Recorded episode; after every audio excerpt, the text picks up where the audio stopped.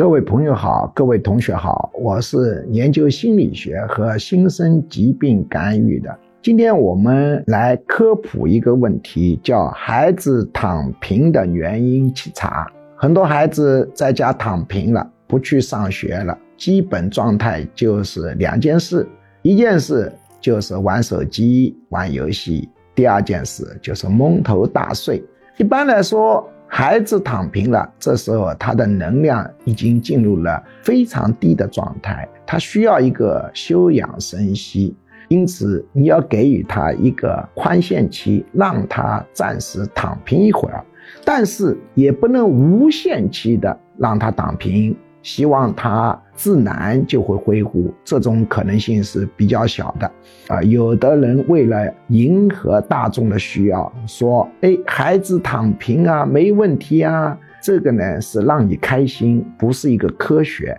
孩子躺平确实需要一段宽限期，但并不是意味着父母就不采取任何措施，坐等他以后自然好转。这个可能性是很小的。那么孩子躺平了以后，原因有几十种。那么排在前七位的常见原因，你需要查一查。当然，并不是说全部在这里头啊。第一种，你要考虑孩子是不是得了抑郁症；第二种，你要考虑孩子是不是得了焦虑症；第三种，你要考虑孩子是不是得了注意力缺陷多动障碍。当然，就是通常讲的多动症，但是多动症完全可以并不多动，它的本质是注意力无法收拢。第四种也是常见的，孩子躺平是由于性取向自我接纳有困难，比如他是同性恋或者双性恋，进而引发心理状态的变化，变成了孩子躺平。第五种是父母冲突严重。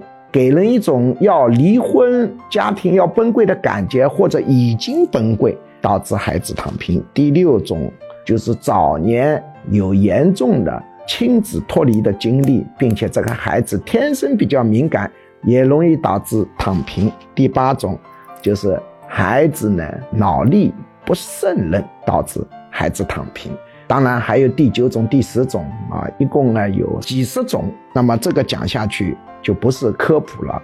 那么这些原因你首先都要查一查，注意这些原因都无法通过思想工作来解决的。我们常规的思想工作就是跟他谈话咯，你会发现你已经谈了无数的话，请别人谈话没用的。因为他这个问题的病灶并不是否在意识层面，而是否在潜意识层面。我们人的脑子是分两层，或者说知少分两层，一层叫影响你心理、情绪、行为，但自己不知道的。叫潜意识，比如一见钟情就是潜意识指挥，上楼梯先走哪个脚也是潜意识指挥。这个潜意识是你自己感觉不到，你不能说我觉得是这样，我觉得是对的还是错的？你说觉得嘛，就在说意识嘛，不是在说潜意识。而另外一层是你知道的。那么这些孩子的问题。特别是躺平的问题，百分之一百存在着严重的潜意识问题。调整的办法只能用潜意识调整的办法，就是我们通常所讲的催眠。催眠呢，被人会误会成催人入眠的问题啊。事实上，这个催眠并不是催人入眠，正因为民国这个词没翻好嘛，所以大学课堂里只能用这个词。那么实际上是一个潜意识沟通的问题。那么。只有通过潜意识沟通，才能解决这种问题。这是我从学术上讲的。你不要去相信那些人教给你几个话术啊，简单的话术，说说话好像就可以把他劝走。我相信你们已经试过的是没用的。